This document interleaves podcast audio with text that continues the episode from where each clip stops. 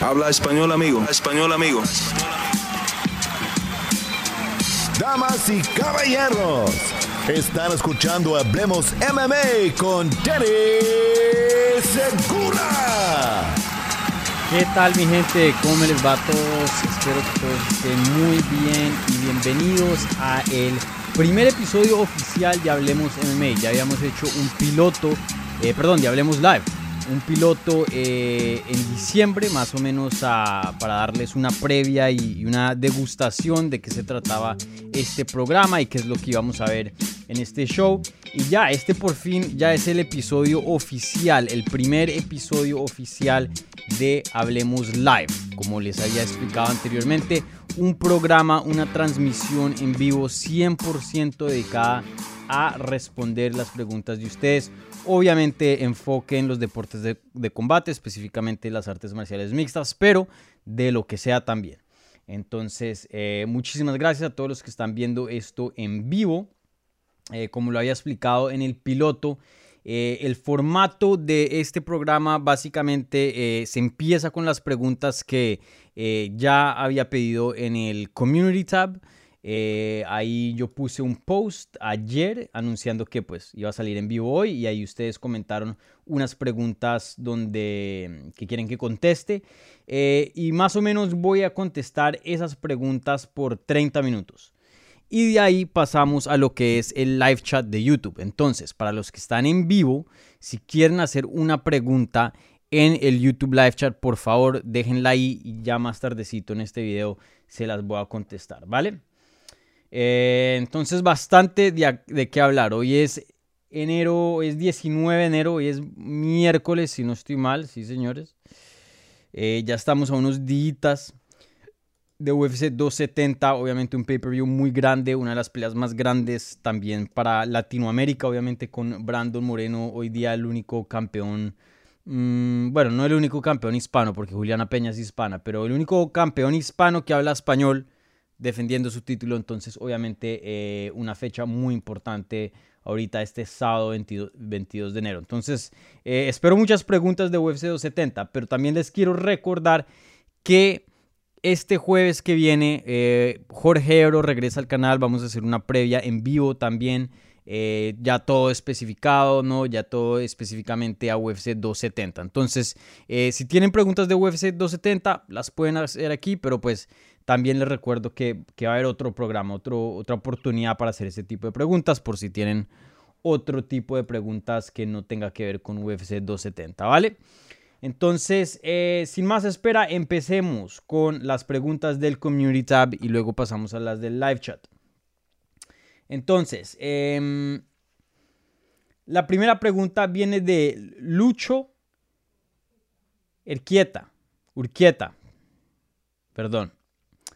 Em, y Lucho quiere saber por qué se le ha visto tan solo a Engano en esta previa a UFC 270 en comparación a Cyril Gunn, que siempre está con su coach. Saludos, bro. Eh, Lucho, una buena, buena pregunta. Obviamente, si han estado viendo la programación de, UFC, los countdowns, embedded y, y todo eso, que hacen como em, que siguen a los peleadores y, y, siguen todas las funciones de lo que es el Fight Week eh, previo al día del evento.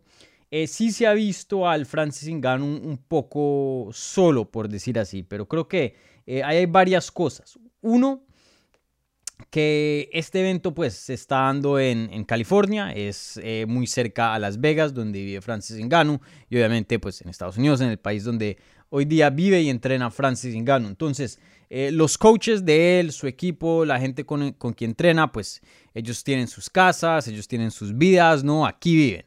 Mientras eh, mucho lo de Zero Gun, pues tiene que viajar de Francia hasta acá, ¿no? Entonces, obviamente, cuando se viajan, pues están en, hoteles eh, cercas, ¿no? Están en conjunto, más o menos.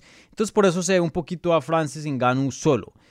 también eh, el coach de Zero Gun, eh, Fernando López, si no estoy mal, él le gusta mucho estar en los medios, él le gusta mucho hacer entrevistas, le gusta mucho hablar, le gusta eh, ser un protagonista en esta historia, por decirlo así. Mientras el coach de Francis Ngannou, que lo conozco, Eric Nixick, que entrena eh, peleadores en Extreme Couture. La última vez que lo vi a él, mm, creo que fue en, en octubre, si no estoy mal. Lo, vi en un evento y, hablamos un ratito. Em, él sí es más bajo perfil. Él, no le gusta hacer entrevistas, no le gusta hablar mal de ningún campamento. No, él es más, más low key, como se diría en inglés. Entonces creo que aquí están pasando eh, una combinación de factores que, que de pronto muestran al engano un poquito más más solito, por decirlo así, ¿no? Eh, no creo que Francis Ngannou esté solo, no creo que el equipo lo haya dejado atrás y abandonado, no, ese no es el caso aquí para nada. Eh, lo único es, son esos factores que mencioné y también eh, una situación complicada relativamente para Francis Ngannou. Tenemos que entender que él, él está no en muy buenos términos hoy día con UFC no está feliz con su contrato, UFC no quiere pagarle más, no quiere darle ciertas eh, condiciones en un contrato que le dejen boxear, patrocinios, etc.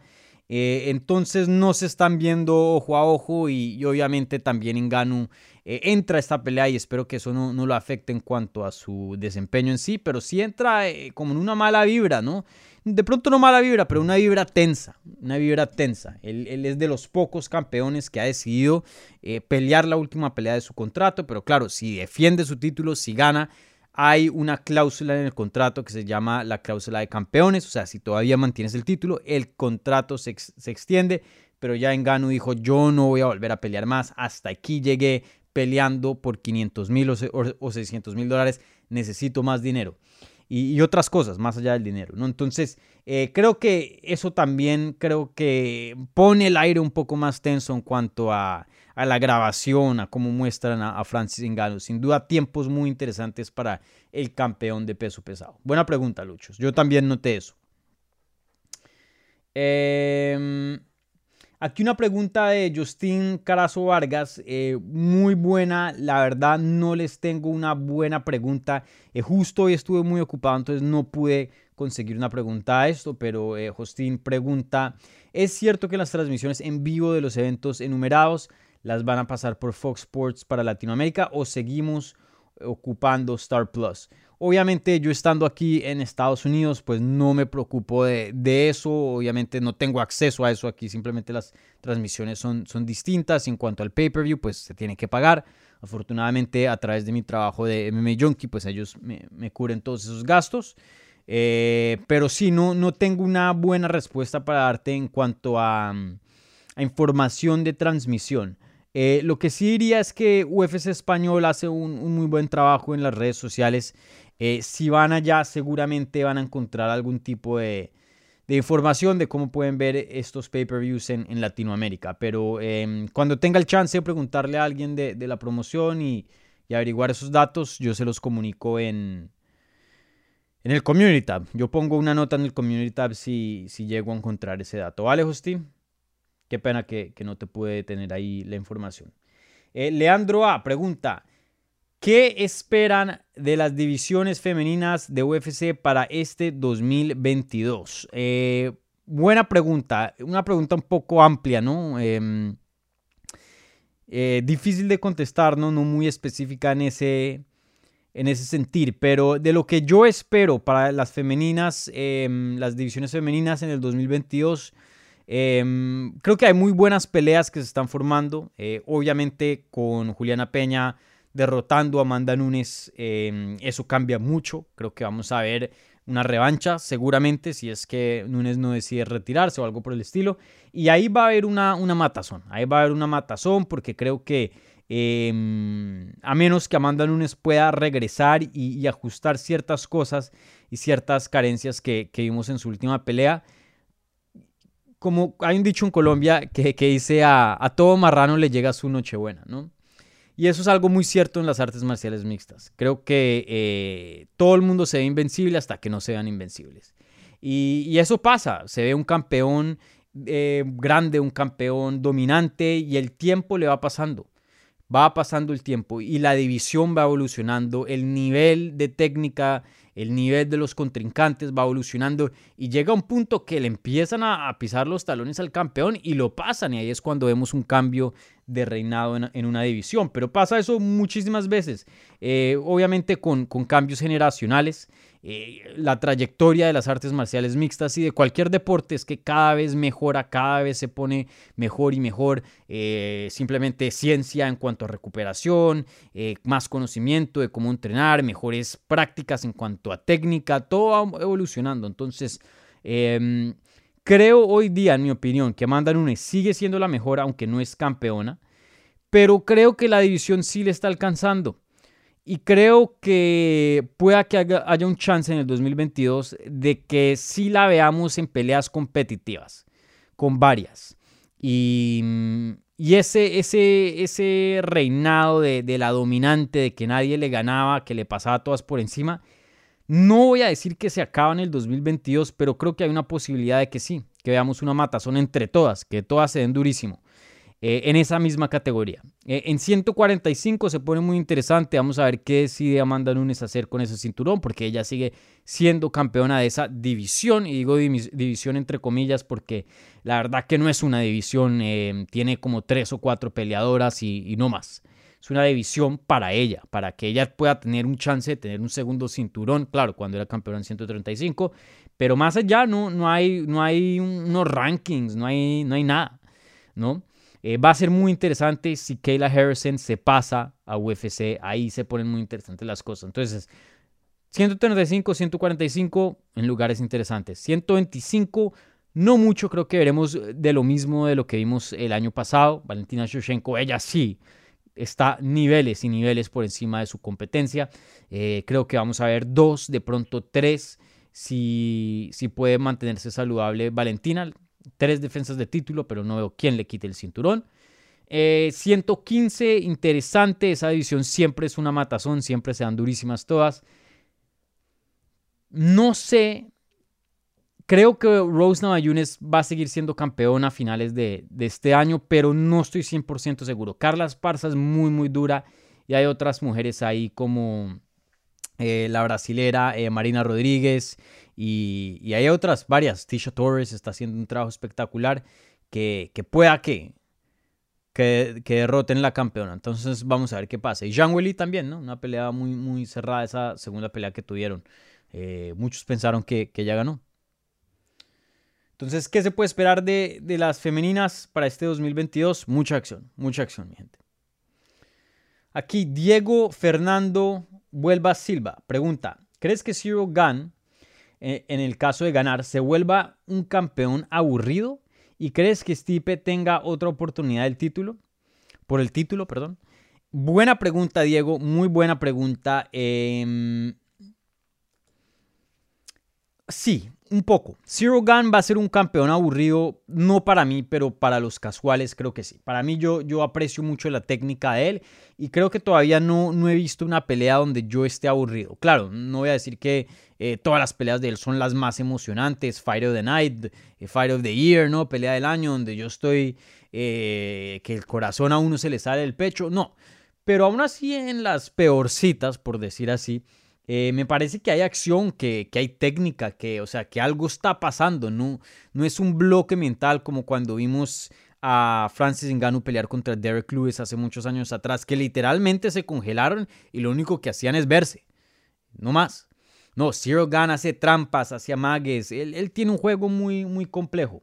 Entonces, em, que sea un campeón aburrido, para mí no pero creo que para muchos que esperan una pelea así loquísima, knockouts eh, inmediatos de peso completo, para, para, muchos que esperan ese tipo de combates y de pronto no, aprecian tanto la técnica, eh, sí no les va a parecer tan emocionante debido al estilo tan paciente y tan calculado de él.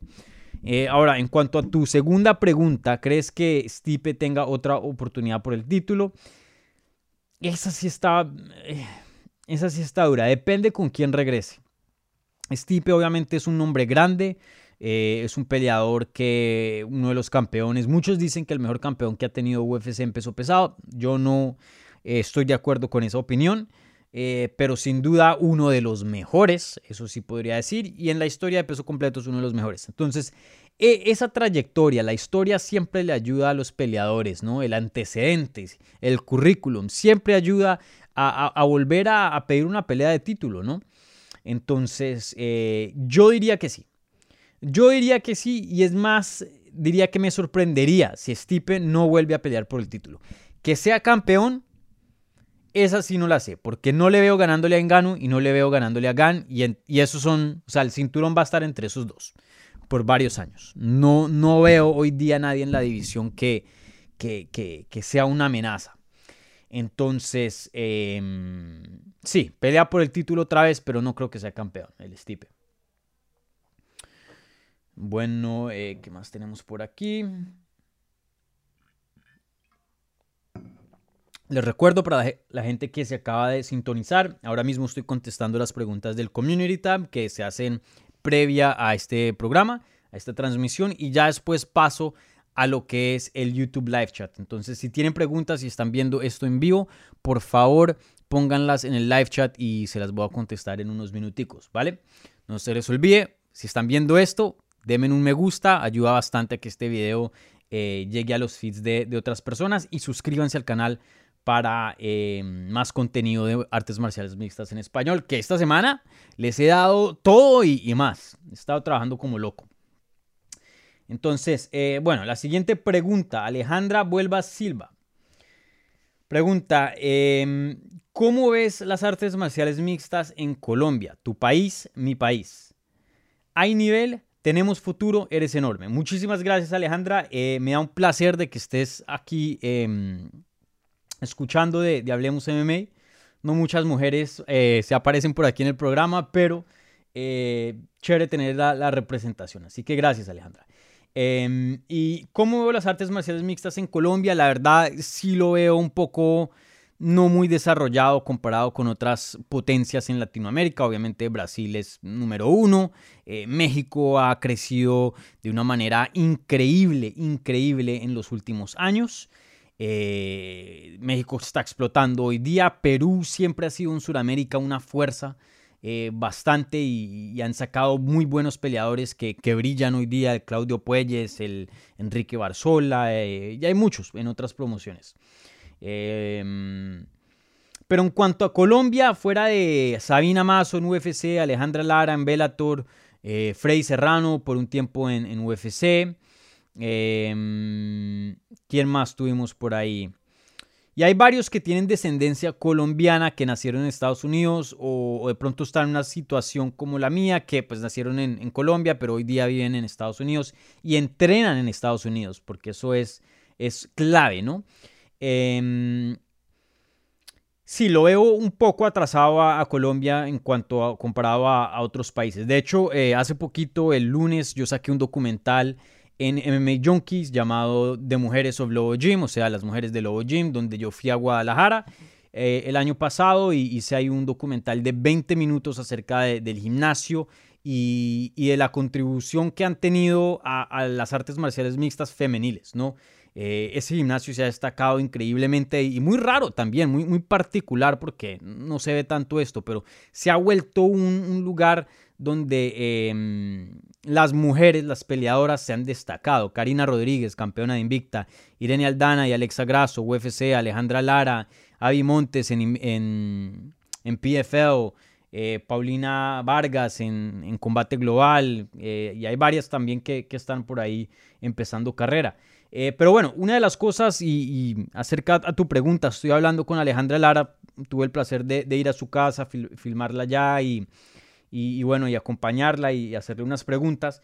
Hablamos de eso, de, de, las artes marciales mixtas en Colombia y, ella me comentó que le tocó salirse de Colombia e irse para México porque en México pudo encontrar un gimnasio donde le enseñaban lucha, jiu-jitsu, boxeo, todo junto y tenía un buen equipo experimentado, ya que tenían eh, peleadoras en UFC, peleadoras en Bellator, peleadoras en Invicta, o sea, ya un equipo que, que ya tenía trayectoria. Y en Colombia no se ve mucho eso.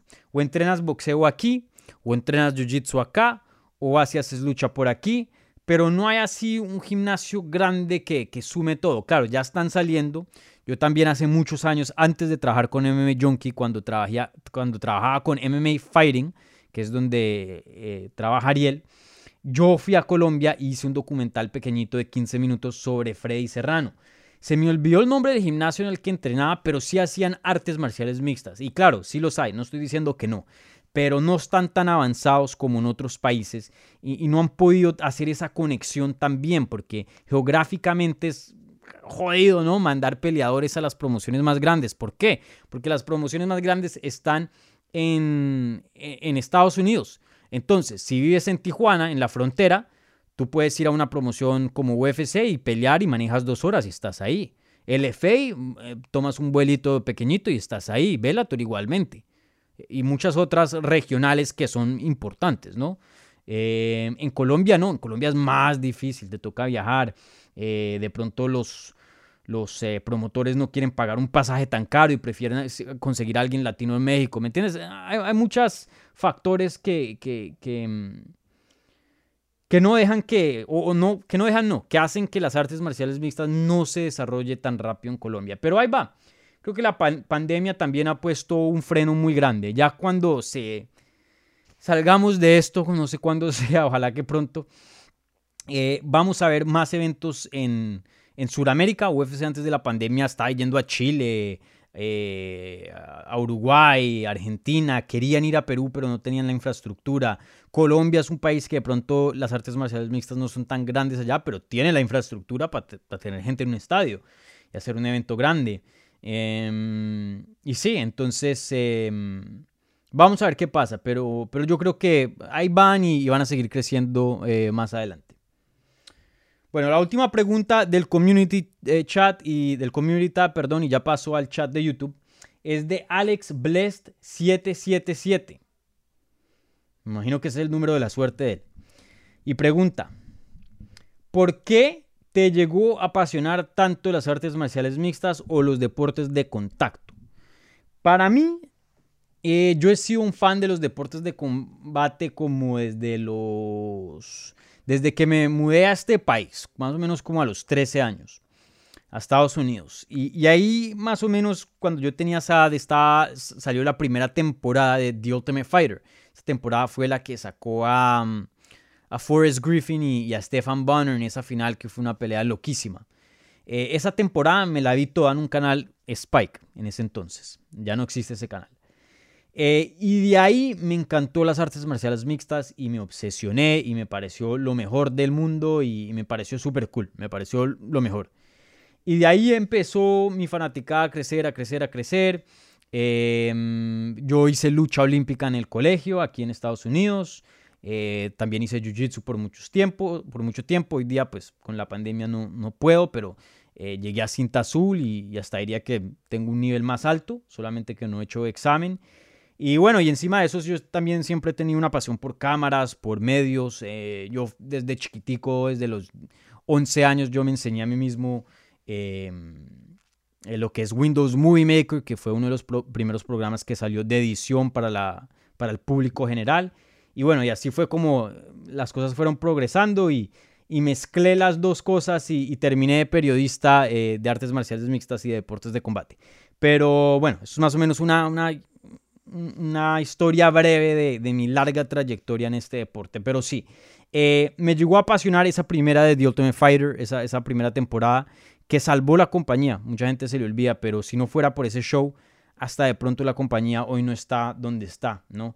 La compañía estaba en deuda UFC y ese show eh, expuso el deporte, expuso UFC a, mucha gente y, obviamente eh, ahí yo creo que empezó esa bolita de nieve que hoy día es una avalancha, ¿no? Este deporte es gigante e internacional. Bueno, eh, con eso terminamos las preguntas del Community Tab. Muchísimas gracias a los que pusieron sus preguntas previa a esta transmisión. Me ayuda mucho a ya tener contenido para poder empezar de una y no tener que, estar aquí matando tiempo para que manden preguntas en el live chat. Así que gracias. Bueno, em, les recuerdo, si están viendo esto, por favor, denme un like, suscríbanse al canal si no lo han hecho todavía. Igualmente, em, otra reglita que se me olvidó, pero aquí me, están recordando. Eh, ya contestando las preguntas de, live chat, obviamente le voy a dar prioridad a esa gente que, que dé un apoyo, que dé su soporte a, este canal obviamente monetariamente dándole una donación, hablemos MMA aquí. Eh, no es obligatorio, como les dije, si quieren hacer sus preguntas y tenerlas fijas, pónganlas en la previa a, la transmisión en el Community Tab.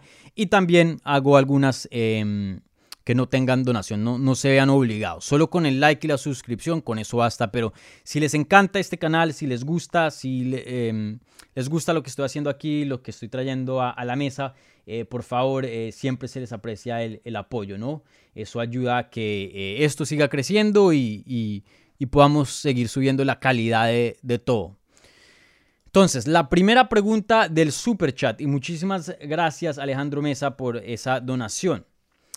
Dice, felicidades por tu trabajo. Va para una cervecita. Una pregunta, un, hecho, un hecho, porque una cervecita de pronto sí, sí me compro con eso. Así que eh, muchísimas gracias Alejandro Mesa, siempre está eh, aquí sintonizándose y, comentando, eh, un fiel seguidor. Así que muchísimas gracias Alejandro y, saludos de, de, aquí de Miami. Bueno, eh, aquí Gabriel Acosta Martínez. ¿Qué onda Dani? Pipe, Háblalo Dani, aquí estoy, parcero. Eh, muy fan de tu trabajo. Saludos desde Tijuana, saludos. Quiero ir a Tijuana. Me han dicho muy, cosas muy lindas de, Tijuana. que, se, que, se, goza por allá. Saludos Dani de Ecuador, qué chévere. Eh, aquí A13 pregunta, ¿darás tus predicciones? Em, a menos que me las pregunten, no. Voy a reservar mucho de lo que tengo pensado para UFC 270 para la previa que se va a transmitir el jueves a las 4 de la tarde con Jorge Ebro. Así que estén al tanto de, esa transmisión.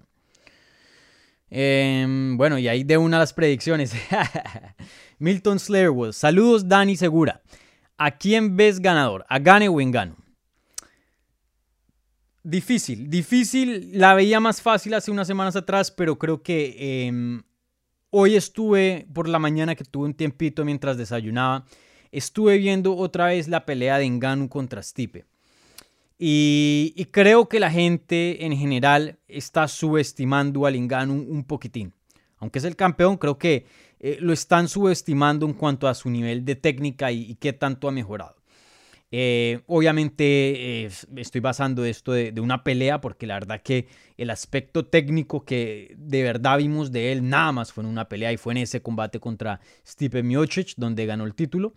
Em, pero creo que es lo suficiente para creer que vamos a ver una mejor versión de Inganu y, sigue mejorando día a día. Algo que me, hubiera hecho y me hubiera encantado hacer y no por cuestiones de tiempo no lo pude hacer. Estuve muy ocupado em, editando ese documental y, sacándolo adelante. Era hablar con el coach en Extreme Couture de Francis Ngannou y hablar de su crecimiento, de su, de su crecimiento y, de qué tanto ha aprendido a, técnica, porque sí creo que, que, lo están polichando al Ngannou, sí creo que lo están... Creo que vamos a ver una, una versión mejor de Engano cada vez que, se monte al, octágono. Ahora, ¿suficiente para ganarle a el GAN? En mi opinión, no.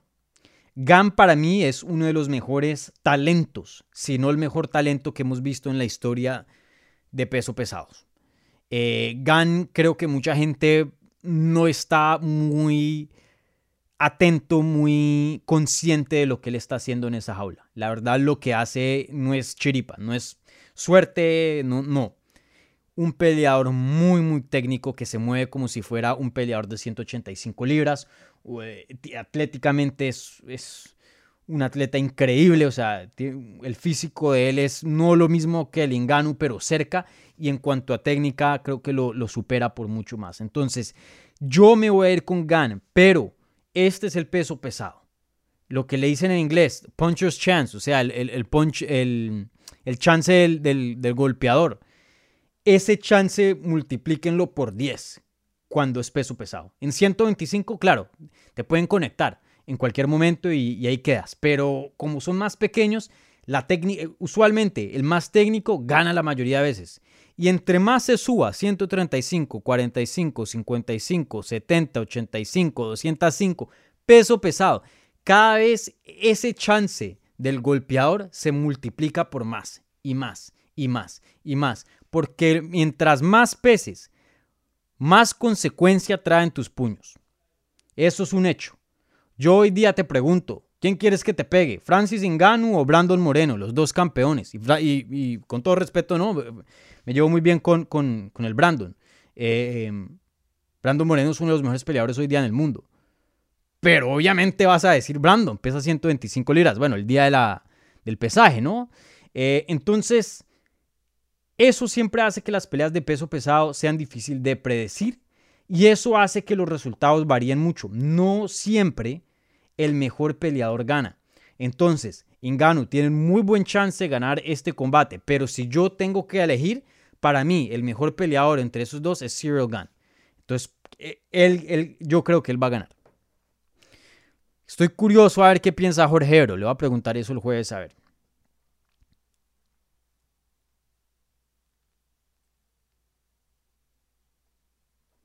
Aquí, mira, aquí, eh, ¿quién fue el que me preguntó? Eh, ahorita en el community tab, espérate un segundito.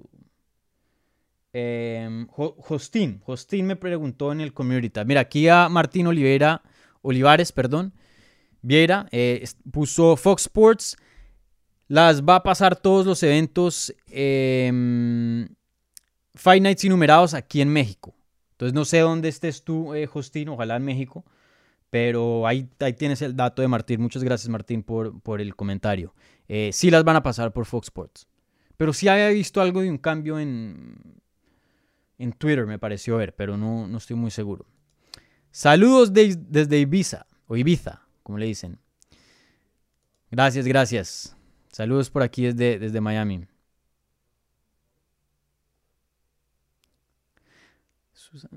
Aquí el, el, el Beni, el Beni Musa, a todo cerdo le llega su San Martín, se dice. Ok, entonces así se dice en, en España. En Colombia así un poco menos, menos elegante.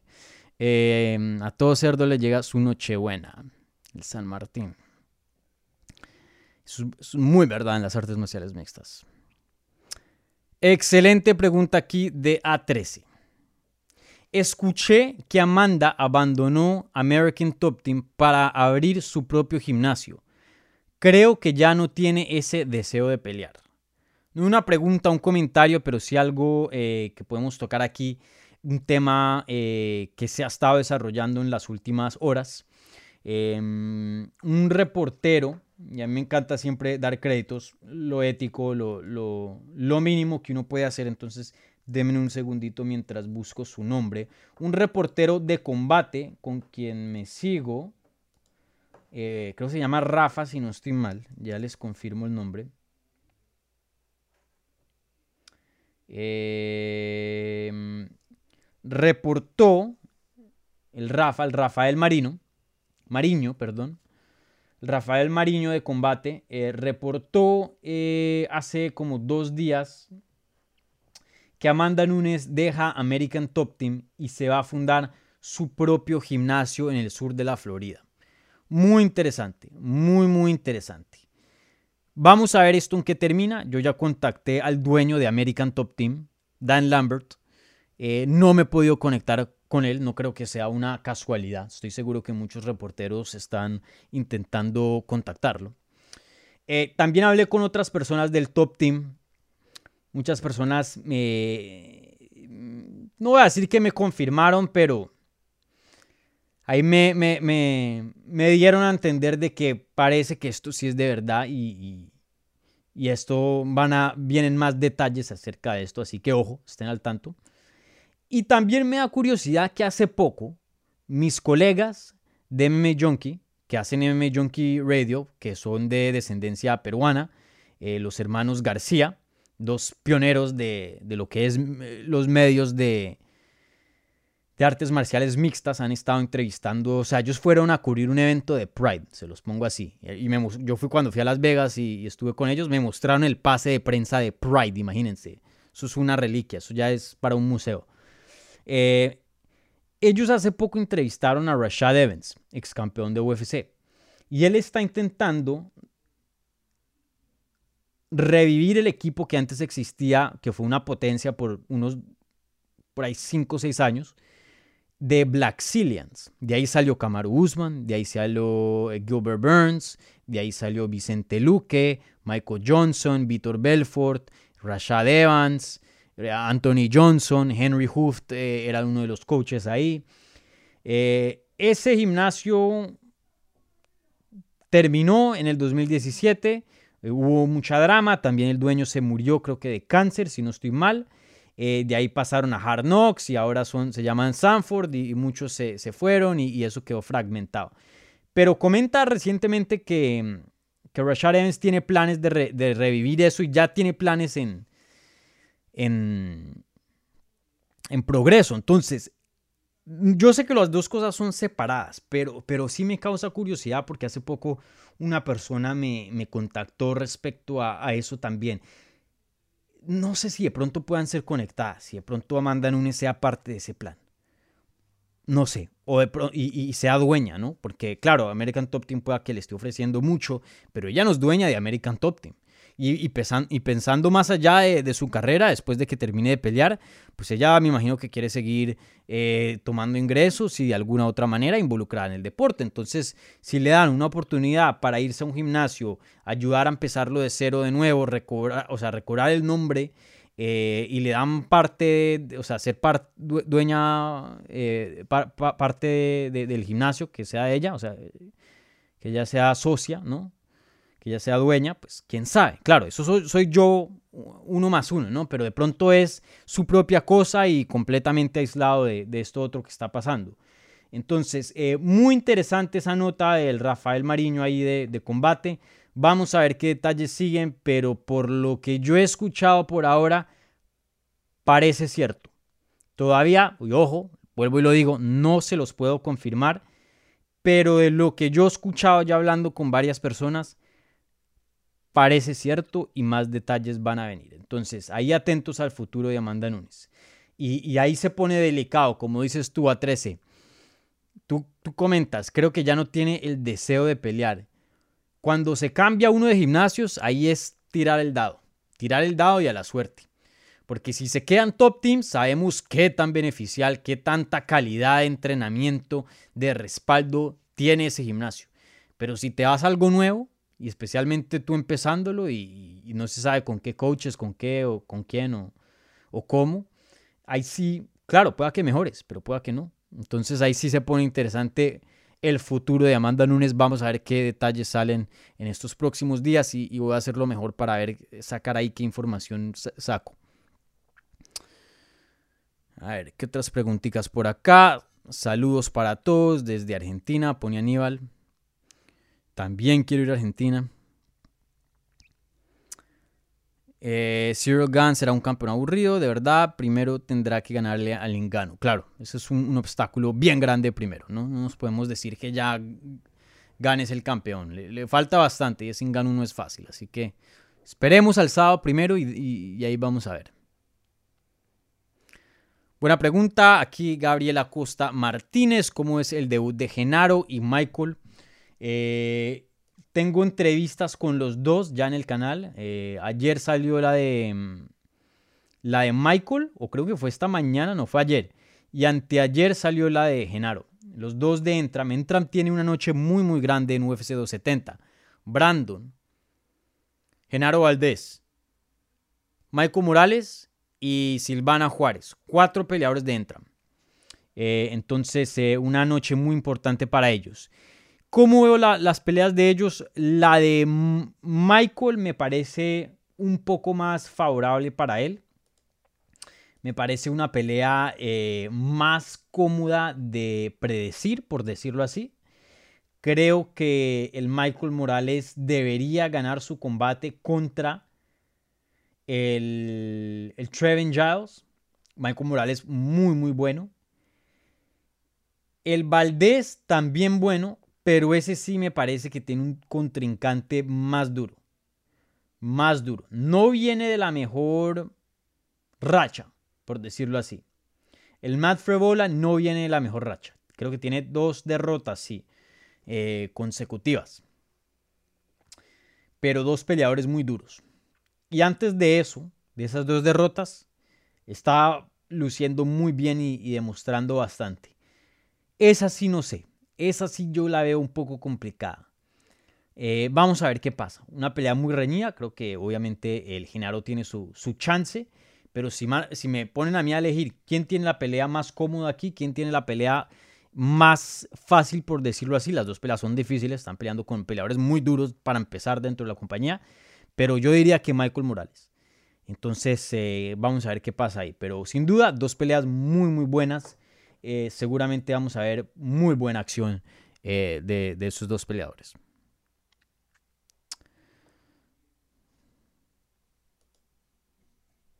Aquí Martín Olivares Vieira. Una buena pregunta. Si pudieras agregar divisiones, ¿cuál pondrías? Algo que me gusta del boxeo es que tiene hartas divisiones. Ahora, eso se presta para más política, se presta para más drama, se presta para... Eh, sí, más, más política y menos deporte. Porque mm, Tienes que lidiar con más campeones, obviamente más categorías, más campeones, entonces más egos, más personalidades grandes, más gente que demanda más, ¿no? Cuando eres campeón, tú demandas el mundo porque tú eres el mejor del mundo, ¿no? Tú eres el mundo. Entonces, em, por ese lado, no es muy bueno. Pero sí hay, creo que ciertos, o sea, las categorías prácticamente es decir qué tanto tipo de personas qué tanto tipo de tallas de perfiles existen. Boxeo tiene muchas, y estoy de acuerdo, creo que hay muchos tipos de perfiles, de tallas en los humanos. UFC tiene siete. Si tú me dices, hay siete tipos de, categorías de humanos en, esta, em, este mundo, ¿tú, ¿tú creerías eso? No. Hay, muchos peleadores que, son buenísimos y no pueden alcanzar su potencial porque no encajan en una de esas siete categorías, que es 25, 35, 45, 55, 70, 85, 205, peso pesado, perdón, 8, no 7. Hay gente que su peso óptimo para pelear es 165, pero no hay. Entonces, o se van a 155 y se matan llegando a ese peso y llegan cansados y agotados, o pelean en 170 pero son chiquitos y, tienen desventaja en cuanto al físico. Se puede decir de un peleador de que, su peso óptimo para pelear es 175, 180, pero no, les toca medirse con los de, con los de 185. Entonces, eh, me gustaría ver más categorías. Yo agregaría, en mi opinión, sería 25. Serían cada 10 libras prácticamente. 25, 35, 45, 55, 65, 75. Ahí sí se podría hacer de pronto 190, 205 y peso pesado.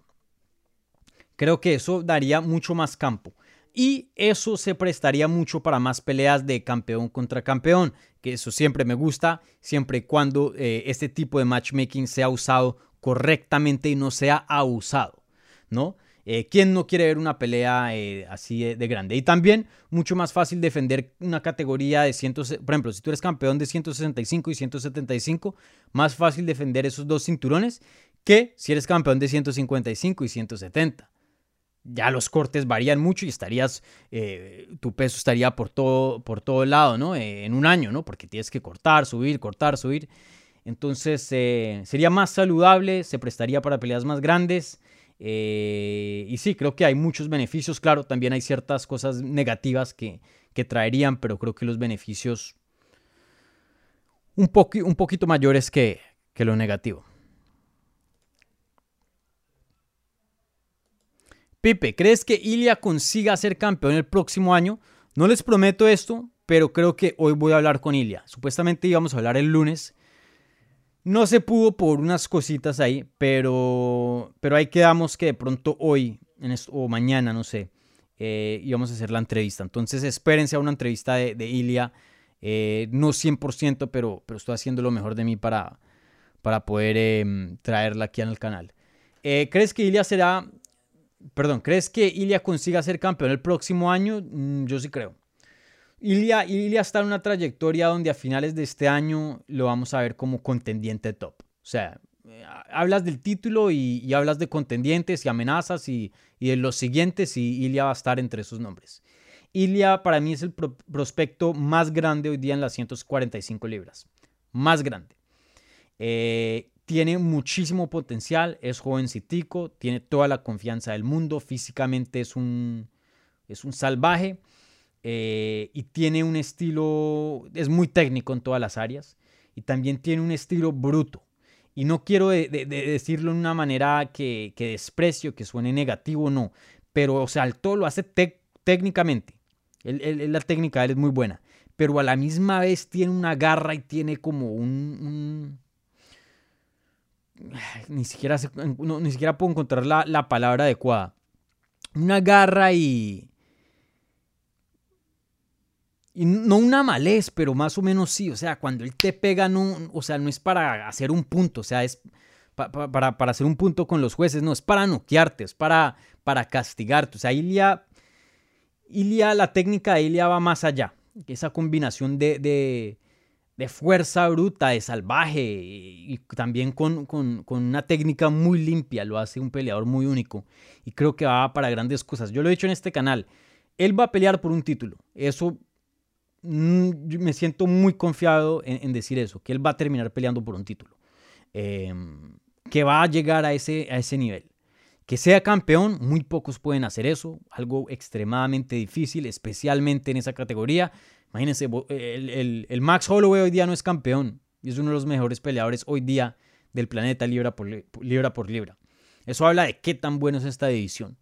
Entre Volkanovski y Holloway, muy, muy difícil conseguir eh, el título. Pero, pero sí, vamos a ver. O sea, estamos hablando de Lilia de hoy.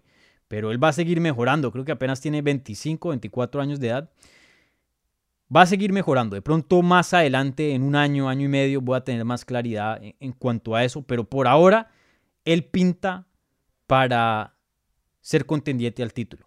Eso, eso sí lo tengo seguro. Vamos a ver qué pasa. Pero, pero sin duda creo que en año y medio, dos, Ilya va a estar ahí arribita.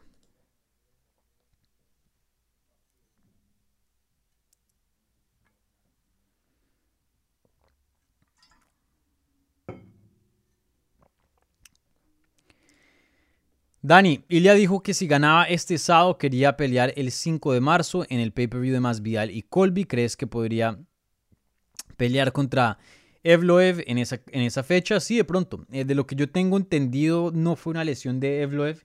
Eh, eh, de lo que yo tengo entendido fue por COVID. Entonces, sin duda, en, una semana ya de estar bien. Obviamente, si es que no le salen complicaciones con, el virus. y más allá, yo creo que que claro, se puede fichar esa pelea eh, relativamente rápido. Eso sí, obviamente pasa por encima del Jordan y, sale de la pelea ileso. Obviamente si es una guerra de tres rounds y, sale con ciertas lesiones, pues creo que eso no mm, le puede dañar los planes para un regreso el 5 de marzo. Pero esa, cartelera sería buena para él, porque yo sé que pues Ilya y, y Masvidal tienen el mismo manager y, si no estoy mal, pues se conocen y, tienen algo de relación, ¿no? No, no sé si los mejores amigos, pero que, creo que sí, o sea, se llevan bien. Y esa pelea contra Evlo es una pelea buenísima. Me gustaría verla, la próxima o, en el futuro. A ver. Aquí Monkey Cage. Eh, cuéntanos cómo estuvo tu pelea contra Demetrius Johnson. Durísima, muy dura, muy dura. Casi le gano. Los dos los conocí. Yo con Demetrius eh, cuando estaba en UFC tenía una muy buena relación con él y, lo entrevistaba bastante. Igual con el, Ian McCall. Eh, me, siguen los dos en, en redes y, bueno, Ian McCall ya no pelea. Todos siempre me han dicho que me parezco a él. Y, el Demetrius pues hoy día sigue peleando en One y, de hecho a ver si, si hago una entrevista con él, que hace harto que no hablo con él. Un tipazo ese Demetrius, una excelente persona.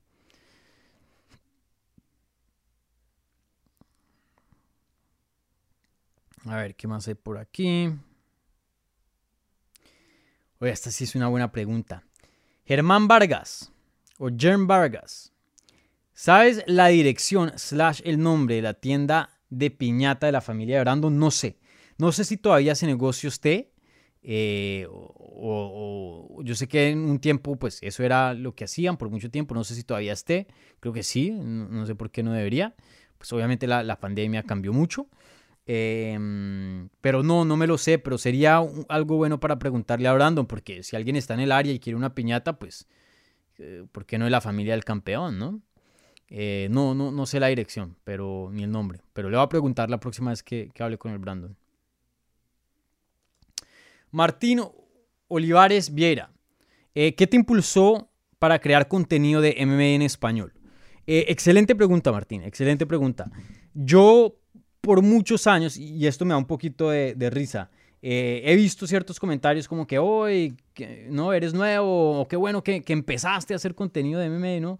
en español, obviamente con, ese trabajo que estoy haciendo aquí en Hablemos MMA, pero yo llevo mucho, mucho tiempo como periodista y trabajando en este espacio de, de las artes marciales mixtas. Eh, desde el 2012 o 13 llevo haciendo contenido de MMA, solamente que en inglés.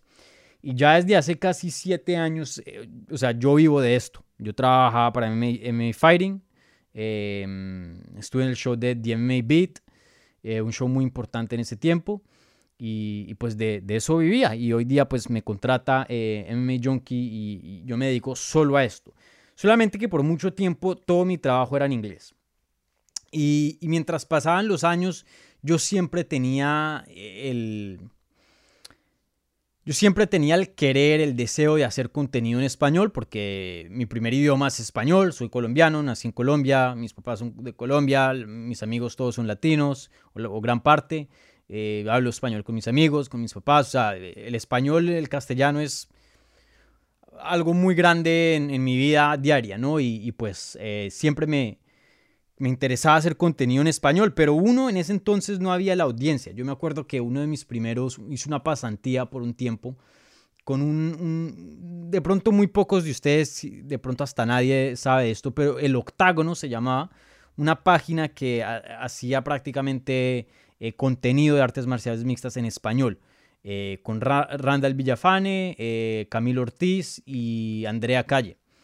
Eh, teníamos un show de, radio todos los domingos y en ese entonces pues Caín estaba en lo, más alto y bueno, se hacía mucho contenido en español, pero desafortunadamente en ese entonces la audiencia hispana no era muy grande, no habían muchos fans latinos, entonces era muy difícil como sacar cosas hacia adelante. Entonces bueno, duré mucho tiempo sin hacer inglés, pero siempre sin hacer contenido en español y solo en inglés, pero siempre me quedó ahí el querer.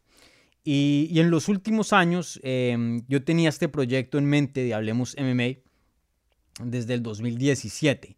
Eh, por una u otra razón no lo pude llevar a cabo en, la otra página donde trabajaba, pero cuando llegué a MMA Junkie eh, me ofrecieron todo el apoyo del mundo. Mi jefe, que es mexicoamericano, eh, con descendencia mexicana, Simón Samano, que estoy muy agradecido con él, me apoyó mucho en lo que es el lado latino. Y, bueno, esto se pudo llevar a cabo y hoy día pues em, estoy haciendo bastante contenido en español y, me fascina, me fascina, me encanta. Y obviamente las artes marciales mixtas hispanas está creciendo mucho también, entonces eso me ayuda, ¿no? Me da campo para poder seguir creando contenido. Entonces, em, ¿qué me impulsó? El tiempo, el querer y, también en el estar rodeado con la gente adecuada para poder sacar esto adelante y, volverlo una, una realidad. Pero, pero sí, em, eso fue lo que me impulsó a hacer contenido en español.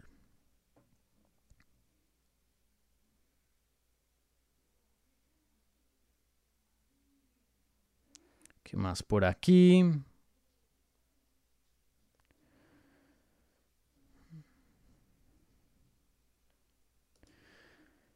Dani, ¿qué sabes del Mowgli Benítez? ¿Lo reprograman pronto? No sé, no sé, pero voy a contactarlo. Buena pregunta.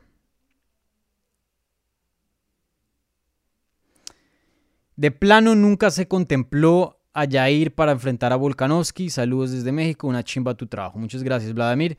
Eh, de lo que yo tengo entendido, no. Nunca se, se contempló Jair Rodríguez. Eh, siempre fue eh, Korean Zombie y bueno, a él fue el que le, dio, le dieron la pelea. Pero no, Jair no, no fue un, gran candidato para una pelea de título con, con el Volkanovski. Em, Pedro Flores, amigo, ¿te pareces mucho al salsero Eddie Santiago? ¿Eres familiar de él? Que yo sepa, no. No sé quién es. A ver, y pongámosle aquí el Pedro Flores. Perdón, el Eddie Santiago el salsero. No, El bigote ya, no más.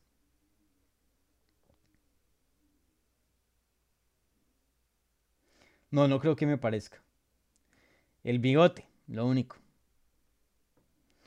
Pero bueno, un bigote muy, muy, muy bueno, tengo que decir. Eh, ¿Qué más por aquí? José Luis Susa, Suaza.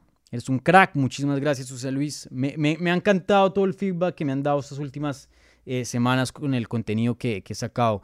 Muchísimas gracias. Ese apoyo siempre eh, lo anima a uno para hacer más y, seguir adelante porque pues esto es bastante trabajo.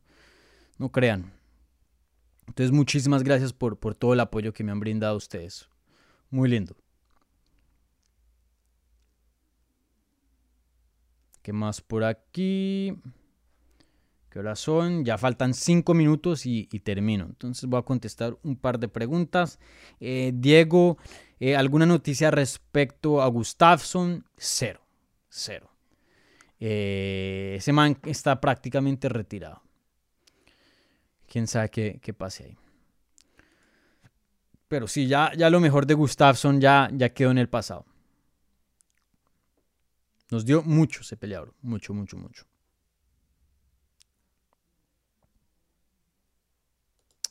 ¿Crees que Pitbull Freire, en caso que pierda contra AJ McKee nuevamente, debería firmar con UFC?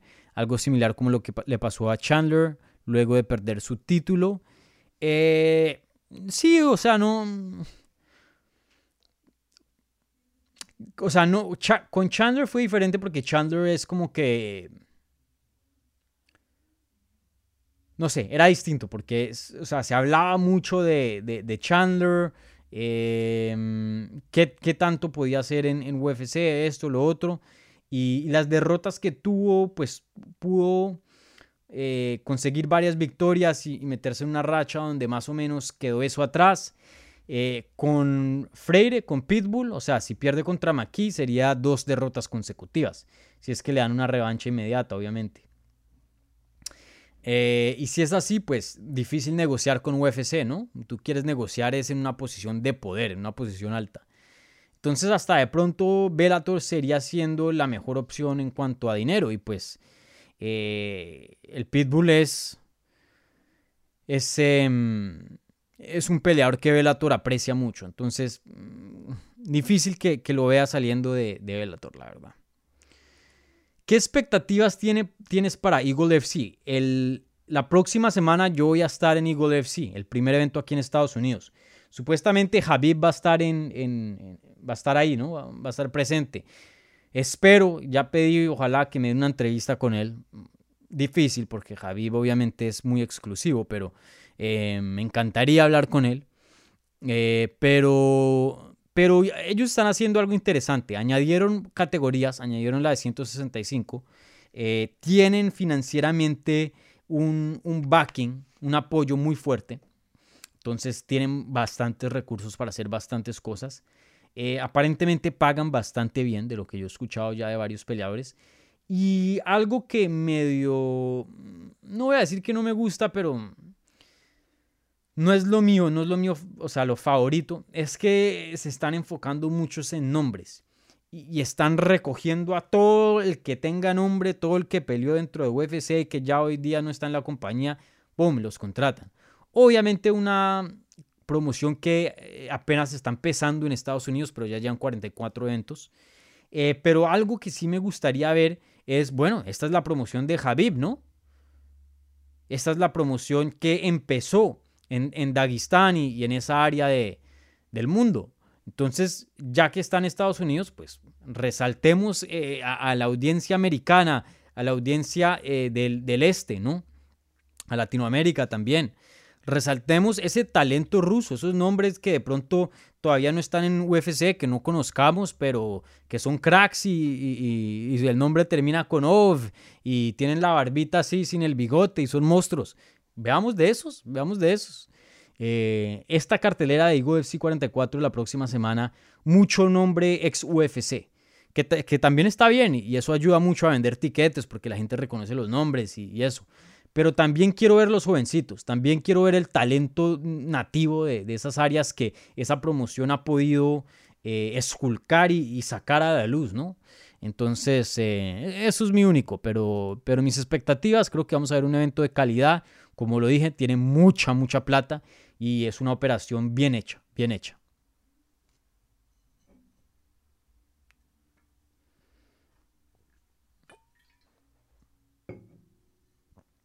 Forza Atleti. Paré de ver el, partido del Real Sociedad de Copa del Rey contra el Atleti. Iban 1-0, perdiendo el Atleti. El Atleti se desboronó. Qué triste. Vamos a ver qué pasa en esta temporada. Ya, ya el Atleti. Ya el Atleti va muy mal. Pero bueno. Vamos a ver qué pasa. A ver, ¿qué otras así? Em, ¿Qué opinas de la pelea de Marco Pereira?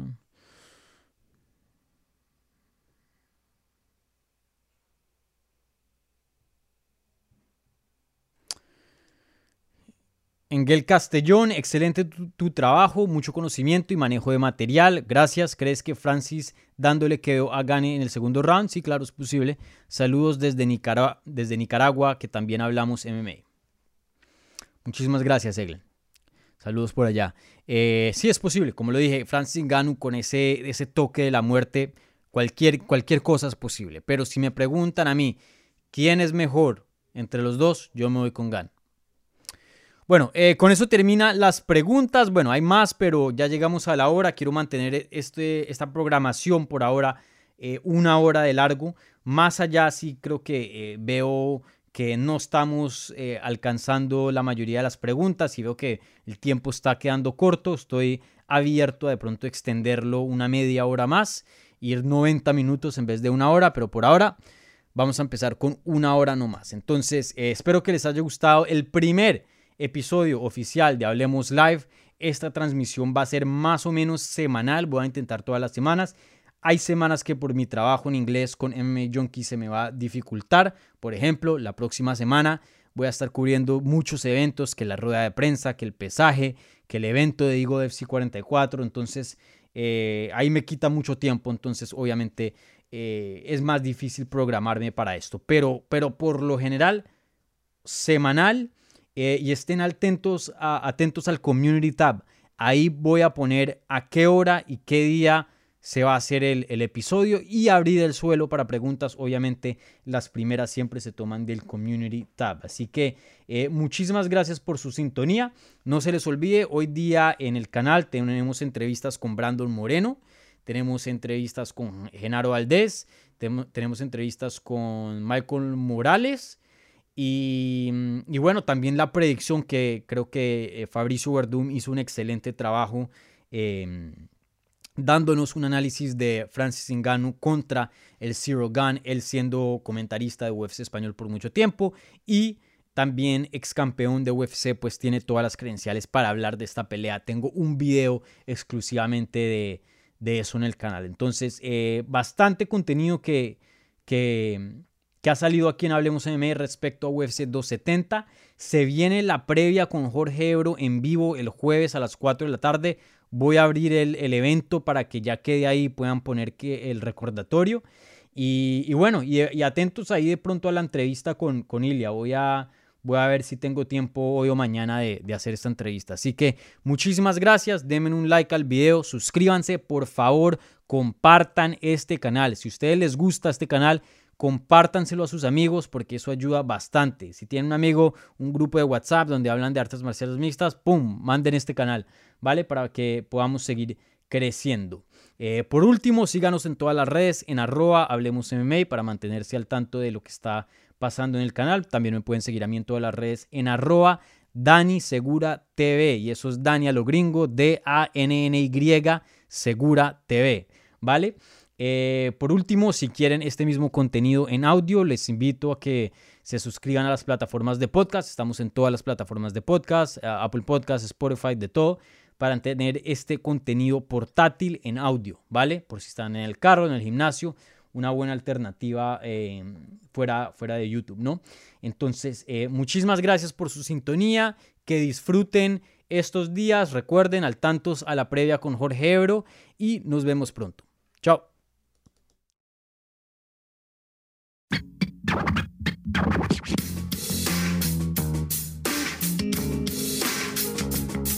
Gracias por escuchar Hablemos MMA. Si les gustó el show, los invitamos a que se suscriban en su plataforma favorita de podcast para recibir episodios semanales. También déjanos tu review o cualquier comentario. Pueden seguir Hablemos MMA en Twitter, Instagram y Facebook en arroba Hablemos MMA. Y me pueden seguir a mí en arroba Dani Segura TV. Hablamos la próxima semana.